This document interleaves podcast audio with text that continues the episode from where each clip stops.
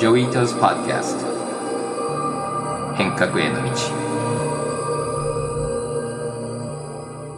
こんにちは、伊藤穰一です。こんにちは、奥井奈々です。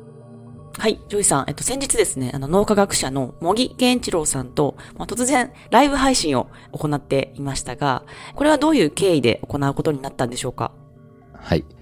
僕は今、あの、気づきの原則っていう授業を千葉工業大学で教えてて、で、そこの中でいろんな哲学の本を読んでて、西田来るさんの本を読んでて、瞑想もしてて、で、これ結構 AI と関係あるなっていうので、まあ、日本の哲学と AI について GPT-4 と一緒にやり取りして、で、プロンプト書いて、文章書いて、Facebook とか Twitter に載せたら、結構それはそれで盛り上がったので、それを考えてたら、これ、茂木さんが今、いろいろ考えたり喋ってることと重なるなと思って、茂木さんに声かけて、ライブやろうって言って、やっちゃったなるほど、なるほど。AI と哲学ということで、ライブ配信のタイトルもそのタイトルでしたが、実際、茂木さんと喋ってみて、何か新しい気づきとかありましたか？そうだね。茂木さんももともと脳科学者なので、この脳科学と哲学と AI っていう相性はいいし、特に AI の倫理だとか、人間の脳と AI って今の LLM なんか随分違うっていうところと、あとはこれから AI の倫理について語るために、哲学のいろんなフレームワークって使えるんじゃないかなっていうふうにちょっと思って、で、茂木さんと話したら、だいぶそこら辺もなんか考え方進んだような気がするうん。なるほど。だから AI と哲学って、哲学が AI に応用する役に立つっていうのは、すごくざっくり言うとどういうふうに関係してるんですか？そうだね。まあ多分いろんなレイヤーがあって、哲学って人間の考え方とか世界観を、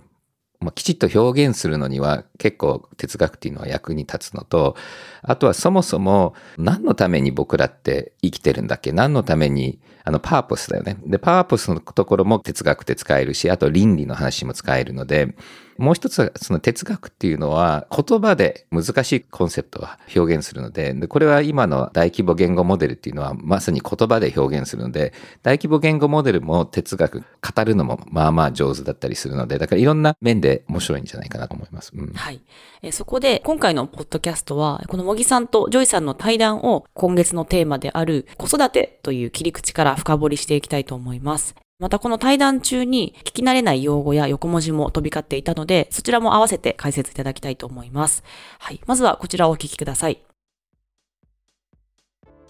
ちょうど今 GPT の話があって、はいはい。そしたらなんかずっと哲学のこと考えてたら、GPT といろいろやりとりしたの、ショッペンハワーだ、どうだ、あの、ニッチェがどうだ。なるほどで、いろいろ哲学の話して、結構 GPT 哲学うまいんだよね。おそらくあの、ウェブ上に哲学のライティングがたくさんああるんでしょうね。いろいろ西洋哲学の話をこう調べながら日本と照らし合わせたら、はい。西洋哲学よりも日本の哲学の方が、まあ、もともと AI で神道の話は、こう前から話してたけども、アニミズムの話。でもなんか、で、そもそも哲学と AI っていうのって結構アメリカでも最近話題にはないってるので、はいはい。そうですよね。で、この辺はやっぱり、茂木さんだなと思って、茂木さんの生きがいの本とか、今のなごみの本とかを見て、なんか日本の哲学とか、日本の文脈をちゃんと AI の話の中で説明できるんじゃないかな。もちろん、あの、生きがいとか和み書いた時点では AI との絡みって考えてなかったんですけど、ただ、あの、AI のアライメントとか考えると、明らかにあれ、和みの話だし、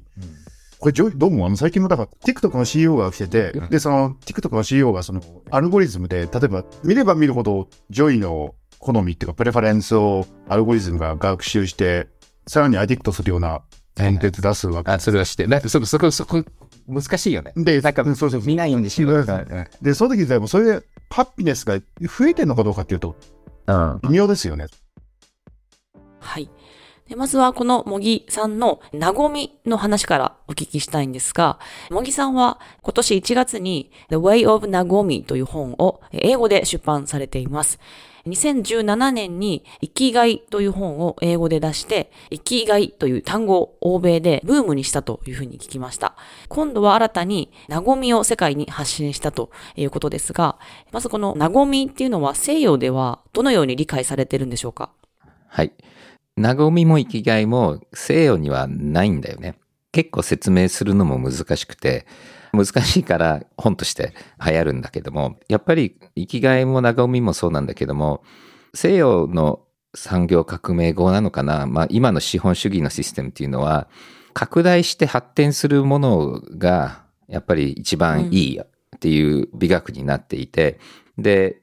あんまり発展とか拡大に集中してないじゃない？和みとか生きがいっていうのは。日本のあの伝統的な生きがいっていうのは、例えば職人なんかは自分のビジネスを拡大するのではなくて、今やってることの中に生きがいを感じるとか、その和みっていうのもたくさんあるから和みが気持ちいいわけではなくて、ちょうどいい気持ちとかコンテクストだから、基本的に日本の美学の中には必要以上ものとか拡大はなくてもいいわけなんだけども、うんアメリカとかなんかだと今、ベンチャーが、とか会社とか自分のお金が拡大してなかったらつまらないんだよね。だからそういう意味で言うと、なかなか西洋には拡大なき生きがいみたいのってあんまりないんだよね。だからそういう意味では、この今の環境問題だとか、拡大しない世の中を作ろうとしている中で、海外は、まあ西洋はみんなアンハッピーになっちゃうんだよね。まあでも日本のまあ、経済学だとか政治はやっぱりこう拡大してない経済っていうのはみんな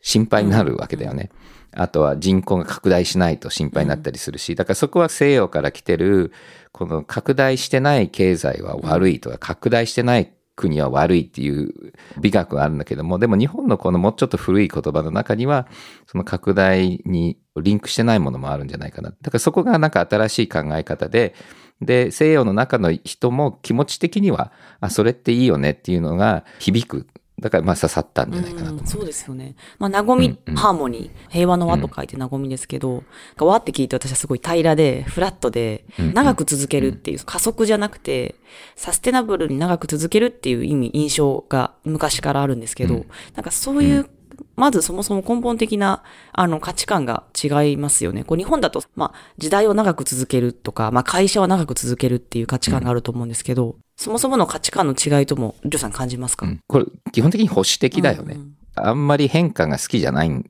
うん。拡大しなきゃいけないとき、例えばベンチャーだとか、改革だとか、規制改革とかって、その時にわっとか言われると進まないんだよね。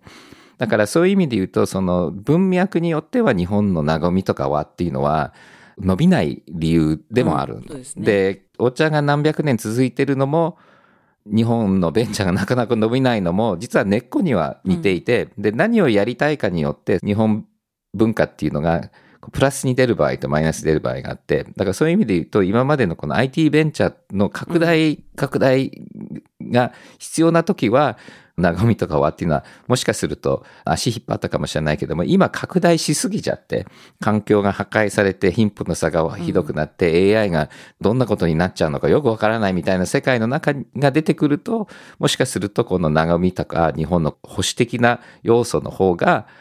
姿勢として正しいかなと。だからそういう意味で言うと、本当に拡大のために敵をぶっ殺して環境破壊したいっていうような会社のもとに AI がガンガン回ると、多分世の中にとって良くなくて、もうリソースはたくさんあるし、もう拡大しすぎちゃった世の中の中で、どうやってみんなでもっとハッピーにしようかっていうところに AI が活躍した方が、もしかすると人間のハッピーにつながるんじゃないかなっていうところで AI と哲学と日本っていうのを接続しようとしたんだよね。あーなるほど。確かに。プロンプト作りとかにも役に立ちそうですよね。はい。で、今回はその和みを皮切りに、まあ、AI と哲学について、まあ、60分間ノンストップでおしゃべりされていますが、えー、茂木さんとの会話の中で、あの、気になったのが、えー utility function、えーという単語が出てきました。で、そすごく聞き慣れないんですけれども、えっと、日本語では、えーユーティリティ関数というそうなんですが、えー日本語でもなかなかわからないので、まず、ユーティリティ関数、 utility function っていうのは一体何で、で、これはどういう意味を持つんでしょうか？まあ厳密に言うと、 utility function っていうのは、こう自分の preference、自分が、例えば、リンゴの方がオレンジより好きだったら、リンゴに対してもっとお金出してもいいよねっていうので、こう自分にとっての価値、で、その価値の、こう、経済学的なバリューみたいな、こう人それぞれの価値っていうところもあるんだけども、ただよく使われるのは、その utility function っていうのは、でも何でも結構ソフトなものもお金に換算できるっていうところで、まあ、経済学者は結構ファジーとかソフトのものをこう経済学的に説明するときに使われるので、あの、まあ、 utility function じゃないよねっていうのは、その倫理だとか、愛とか和みっていうのはお金に換算できないっていうふうにこう、あの、使われることがあるんだよ、言葉としては。これは経済学者が僕らが欲しいものに経済的な価値をつけるために使う言葉なので、プロダクトを作って、そのプロダクトをみんなお金払って買うんだけども、それなぜかというと、そのプロダクトがあの自分にとって価値があるからっていうので、で、ただ utility function っていうのは、もう人間の自殺から行動まで経済学的に説明できちゃうんだよね。で、経済学的に説明をして、そして最適化もできちゃうから、何でも価値がある。で、もう一つちょっと utility function で重要なのは、あんまりこの価格と価値がぶれないっていうことなのね。うん、そうすると、今日のタイマーの experience だとか、結構感情的な、なかなかお金の価値をつけられないものは、 utility function では説明できないんだよね。結構その AI の人たちなんかでも、とにかく世の中の utility を最適化するっていう計算が世の中の purpose だっていうふうに経済学的には簡単に言えちゃうんだけども、そうするとすごく多様性もなくなるし、なかなかお金で換算できないものは消えていっちゃうので、だからその utility function は経済学的に説明できる世の中の最適化に使われるので、でもそれだけじゃないよねっていうのが、だから和みの価値なんかはなかなか utility function では説明できないっていうところが出てくるんだよね。幸せとかいうのも、行動経済学と何が違うのかなって一瞬思ったんですけど、その幸せのみたいなそういう価値とかもユーティリティ関数で数値で表せるんですか、うん、だから、例えば utility function で言うと、幸せはお金で買えるから、お金もあればあるほど幸せになるっていうのが utility function 的な考え方。で、お金がなくてもハッピーになれるのは utility function 的にはおかしいのね。っていうのは、 happiness もお金で買えるはずなんだと。だからそういう意味で言うと、その僕の You can't buy my love みたいな言葉っていうのは、これは utility function 的には説明がつかない。なるほど。うん、でこのユーティリティ関数について、二人でトークを展開している部分がありましたので、そちらをお聞きください。だから意外とあの、 utility function っていう概念自体がちょっと単純すぎる感じがあって、僕その、例えばあの、イーロン・マスクとサム・アルトマンの対立というか、あるいは Google と OpenAI の対立見てて、あれなんか、ジョイどう見えるか僕はいわゆる toxic masculinity っていう、あの、 arms race になってて、人間の want、うん、あの、支配したいとか権力持ちたいという want と AI が非常になんかまずいタンゴを踊ってるっていうか、だから、うん、だからそういう意味においては、なんか、確かに、なんていうか、もうちょっと東洋的な、なんか、禅的アプローチっていうかは、うん、AI には必要だと思うんですけどね。だからさっきの utility で言うと、うん、今のアメリカの教育も含めて、結構競争が激しいの。うん、で、競争勝たないと、 entrepreneur にもなれないし、いい大学にも行けないん。で、ね、で、あまりにも競争が激しいのと、あとは資本主義系で言うと、お金とか権力みたいな分かりやすいところで自分の勝ち負けを評価してるので、うん、そうすると自分の人生はゲーム。で、そのゲームは勝てる。うん、で、その勝つための最適化ができるっていう、こう、 utility function 重視なのが結構あるのと、で結構頭いいので、こう世の中全部考えると、やっぱり自分が一番権力を持って、そして世の中のためにそれを何とかするっていう、こう、悪意じゃないんだけども、世の中すべてが utility function で、勝ち負けで競争して、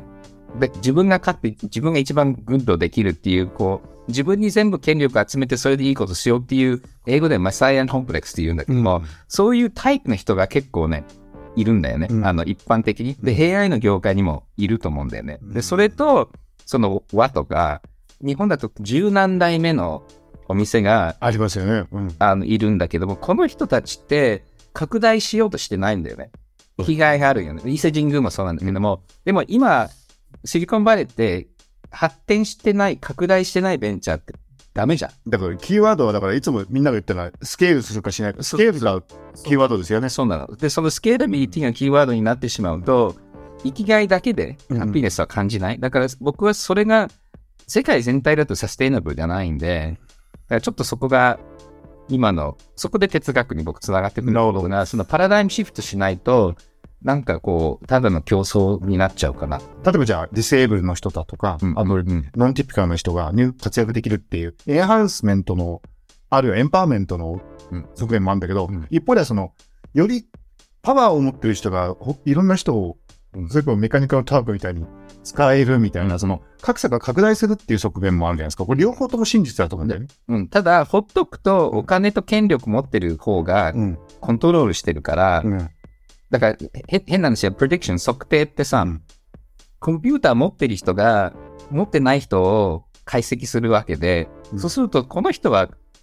パワーはこっちに移るよね。うん。だからやっぱり中央集権が持ってる大規模のシステムは、うん。ほっとくと、力ない人から力ある人の権力とパワーが流れるんだよね。で、もう一つは、障害者でも、結局その、障害者のルール決めるのが、うん。障害持ってない人が多いんだよね。うんだから、この間、あの、あの耳が聞こえないサウンドアーティストで、クリスティン・サン・キムっているんだけども、やっぱり手話って、うん彼女たちはすごく大事にしてるんだけども、もともとあれって、アレクサンダー・グランベルが、奥さんが耳が障害があって、もう手話をやめようと。うんあの、耳が聞こえない人にもちゃんと喋るようにしろと。で、それが未だにもう100年以上後まだ残ってるんだよね。うんで、結構その AI を使ってても、その障害者の視点から見てないんだよね。障害者の人たちを僕らが使いやすい方のエンパワーメントっていう結構あって、だから障害者が我々が言ってることを聞き終えるようなシステムいっぱいあるけど、障害者の声を僕らが分かるようなシステムってもっと少なかったりするので、だから誰がコントロールして誰が作ってるかっていう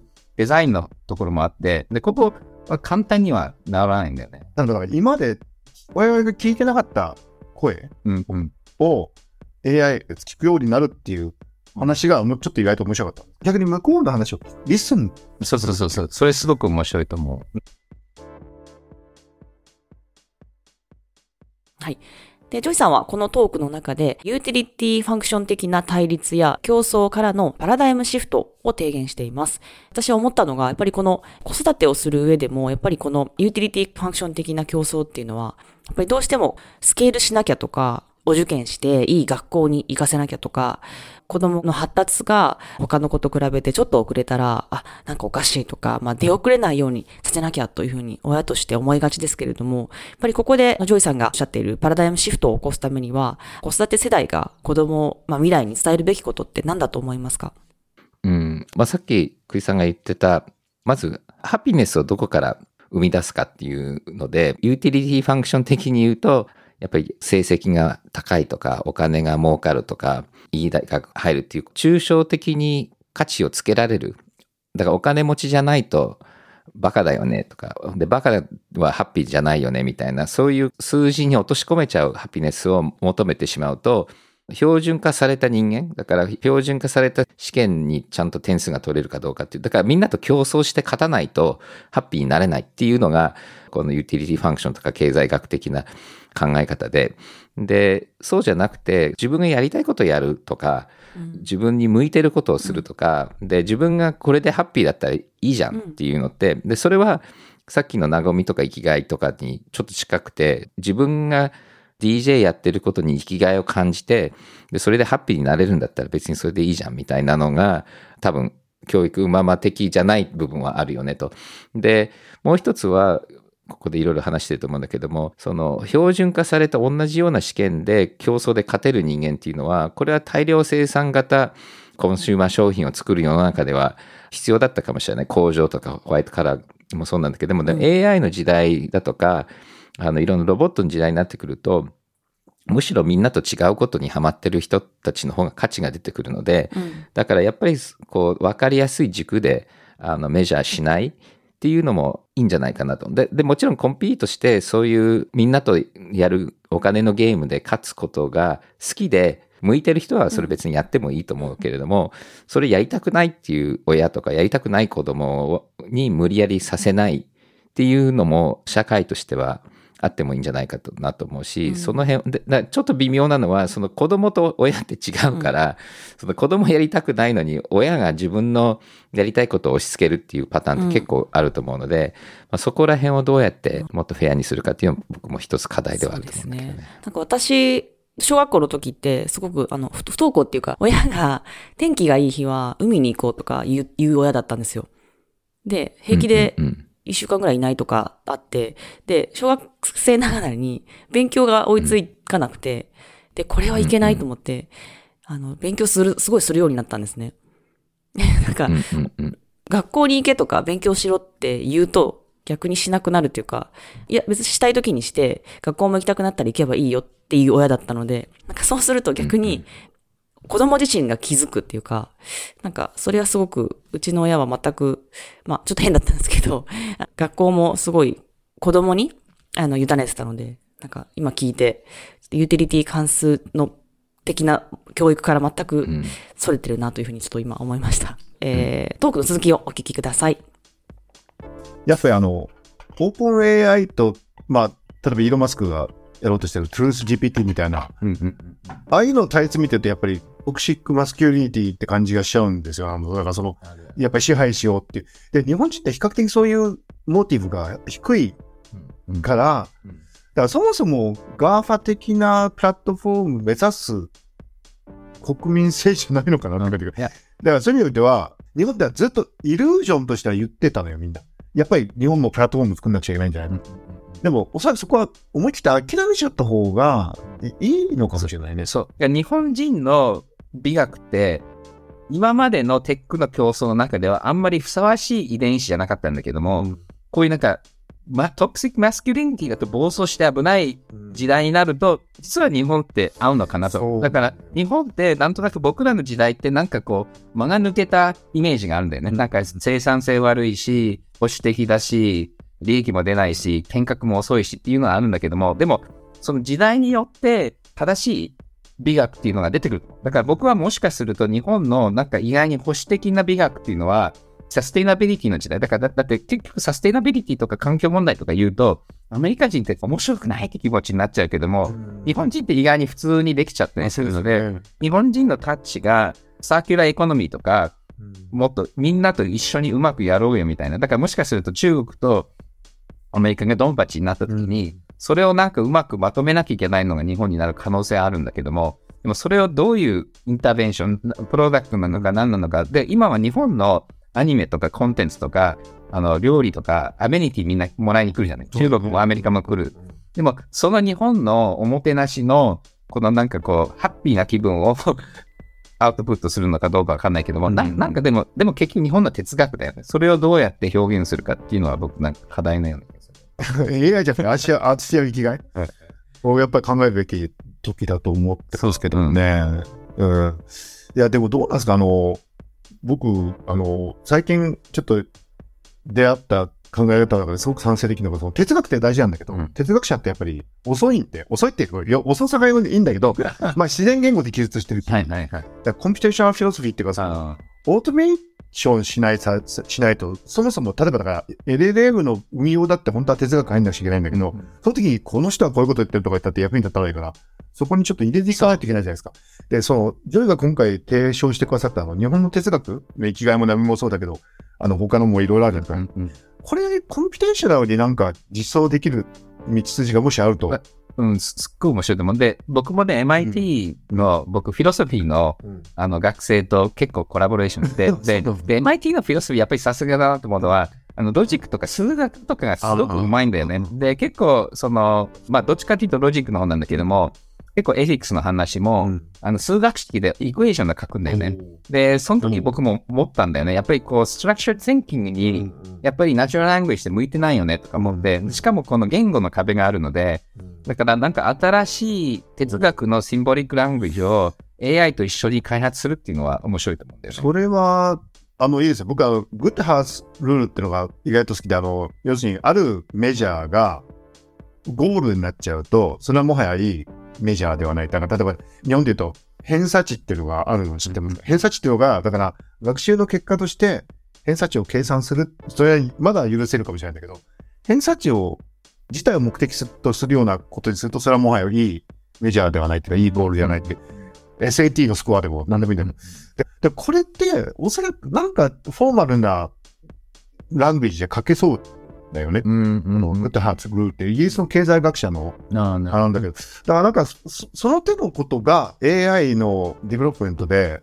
入っていったらきっと、多分ね、うん。AI って、うん。あの、まあ、AI っていうか、この、今まで symbolic にできなかったものをうん。できるようになった。だから結構ね、経済学者って、まだ古い数学使ってて、あんまり AI のモデル使いたがらないんだよね。あんまりね、too messy に見え見えて、で僕思うのは、その数字で言うと、あの、まずインテジャーがあって、リアルナンバーがあって、イマジナリーナンバーってのがあるじゃない。で、この、ナンバー theory でいくと、この新しい数字ができるまで、もう想像もできなかった物理学ってできるじゃない。確かに。で、で、宇宙には、なんか、あの月にはインテジャーではいけないんだよね。あの、リアルナンバーが必要なんだよね。確かに。で、それと同じで、今のけ社会の複雑さとか、今の経済学とか、今のフィロソフィーっていうのは、今までの数学と natural language で表現できるリミットに来てる。茂木さんが言ってるフィロソフィーを computational に表現する、 equation にするっていうのって、今のこの AI だと初めてできるんだよ。ただ、シオリーが必要だと思うんだよね。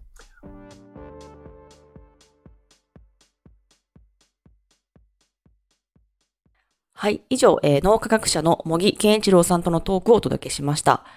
えーチャット GPT の出現によって、えー知性とは何かとか、まあ、生きるとは何かという、まあ、人間の、まあ、哲学、えー根源みたいなところが揺らいでいるように感じています。で、親である私でさえ、まあ、ちょっとわからないというふうになっているのに、まあ、子供にどう伝えてあげればいいのかというふうに、ちょっと悩んでしまう面もあると思います。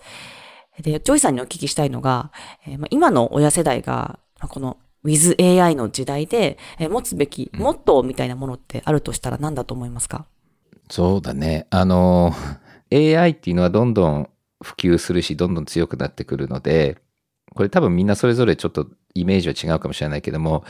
こう AI とかロボットが簡単にできることを人間が一生懸命やる必要があるかどうかっていうのがあって、で、もちろん AI に助けてもらって自分は強くなるっていうのは僕すごくこれは、あの拡張としては重要だと思うんだけども、例えば昔は新聞とかやるときに、この漢字のあのブロックを選んで、プチプチプチプチって入れるのがあって、で、それをこう、ブロックを拾う人っていうのがいて、で、ワープロができたらその仕事っていうのはなくなったんだよね。だからもちろん AI に通じて拡張されて強くなる人もいれば、なくなる仕事っていうのもあるので、あとはもちろんここら辺は人の意見によって違うと思うんだけど、僕も数学も一回手動で計算できるのは覚えた方がいいけども、ものすごく早く上手になるのを、多分ここら辺は人によって意見は違うかもしれないです。けど、掛け算を覚えるのなんかも、今電卓がない時、携帯にも電卓入ってるので、そこにすごくエネルギーかけるよりも、電卓を使って面白いことをする方に僕はエネルギーかけた方がいいと思うので、で、これは僕の個人的な意見かな。だからみんなにこうしろって言わないけれども、僕は自分の子供も自分に対しても、あんまり簡単に AI ができることを学ぶよりも、それを学んで AI をどうやって使ってもっと面白いことをするかっていうのがいいんじゃないかなと思います、そうです。ね。奥井さんどう思います？もっと、まあでも、ネットの時代、Web2 の時もそうだったように、やっぱり親がはもうついていけないのと思うので、もう子供にもっと教えてもらうっていう姿勢で行きたいなと思いますね。だから子供にはもっと自由に、結構今自分の赤ちゃん10ヶ月なんですけど、もうすごいフロー状態が見てわかるんですよ。なんか、たまにフロー状態になるんですけど、なんかその時に、まあ、要要はコードとかすごい引っ張ったり、で自分のスマホをめちゃくちゃ触ったりとか、そういう時にすごい集中するんで、危険がない範囲で、あの、好きなものを触らして、で、なるべく止めないっていうふうにするのが、まあ、モットーかなと。で、子供から積極的に学ぶっていうのがいいかなというふうに思います。うん、いいですね。はい。で、ここで、えー番組のリスナーからのお便りを紹介したいと思います。えーミュージックさんからのお便りです。えー教員を20年以上しています。えー専門は音楽です。はいタブレットを全児童生徒に配布し、やっと Web1 になったという感じです。資料を紙ではなく、教室でサイトにアクセスできるようになったという意味です。今まではパソコン室に行っていました。学校で対面で授業をしている中では、やはり直接の話し合いができるので、Web2 は必要ないと思います。ただ、Web3 や AI などは次元が違います。私は時代に合わせて取り入れるべきだと思っています。子供と一緒に学べる教員の仕事は尊いものです。しかし、本音はしんどいです。やることも多いです。古い教育をベースに、情報教育に多様性、まあ、道徳というふうにちょっとパンクしそうで無理です。どんどん増えるだけで減ることはありません。また、時代が忙しくなり、子供が子供らしくできる時間が減っていると思います。もっとゆったりした時間が学校にも家にも必要です。少し前は子供を産むことは自然な流れでしたが、今は産むことを選んでいるように感じます。そうなると、産んだ後は、親は周りと同じようにしなくては、何歳までにこれができないとと、親は社会が作った物差しに振り回れ必死です。そして子供も必死です、え疲れているのではないかと思っています。もっとゆったり素敵な子育て時間を楽しんでほしいです。私自身も子育て中です。忙しくて今日一日をどう乗り切るかという感じが続いていましたが、コロナで世界が変わったからか、え子供がかなり大きくなったからか、子育てや教育に関する考えは大きく変わっています。自分の直感や感性を大切にしています。はい、ありがとうございます。えーまあ、テクノロジーや子育てというと、まあ、どんなアプリを使うとか、プラスアルファ、プラスアドオンで、なんかこう、ね、今日の茂木さんの話を聞いてると、もっと大きな視点で、和みながらリラックスして捉えないといけないというふうに思いましたが、こうまあ、一人一人がすべきことっていうのはどんなことだと思いますか？ちょっとすごい。多分、だからテクノロジーって何でもパワーアップできちゃうので、この人先生だったと思うんだけども、結構先生の教材を作るの助けるとか、あの、いろんな先生の活動を便利にして、時間をもっと作って、その時間を遊びに使うとか、和みに使うっていう、テクノロジーの使い方ってあると思うんだよね。それの逆もあるよね。テクノロジーにはまっちゃって、どんどんどんどん増やして、全然こうゆとりが出ない。で、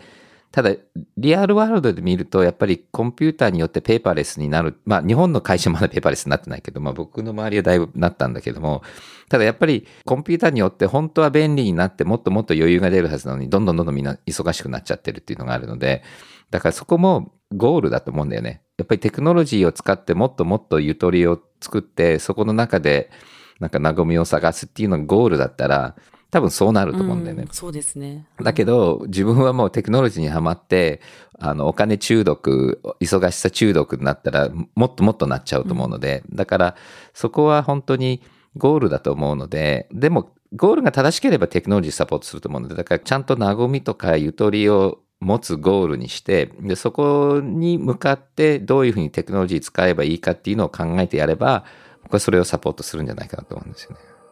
うん、そうですね。バランス大事ですよね。うん。はい、ありがとうございます。はい、で今週はえ以上になりますえ。番組では引き続きテクノロジーと子育てに関するお便りを募集しています。えぜひ番組までご意見やご質問をお送りください。はい、ジョイさんありがとうございました。お疲れ様でしたありがとうご。ざいました。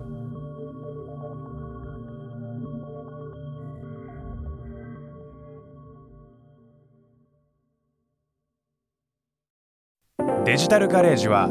危険な海に最初に飛び込むファーストペンギンスピリットを創業以来大事にし続けていますこれから来る Web3 オープンソース時代を見据えたテクノロジーで新たなビジネスを生み出す仲間を募集しています番組詳細欄にあるリンクよりぜひご覧ください Web3 is here. Join us. Join the first penguins. New Context Designer. Digital Garage.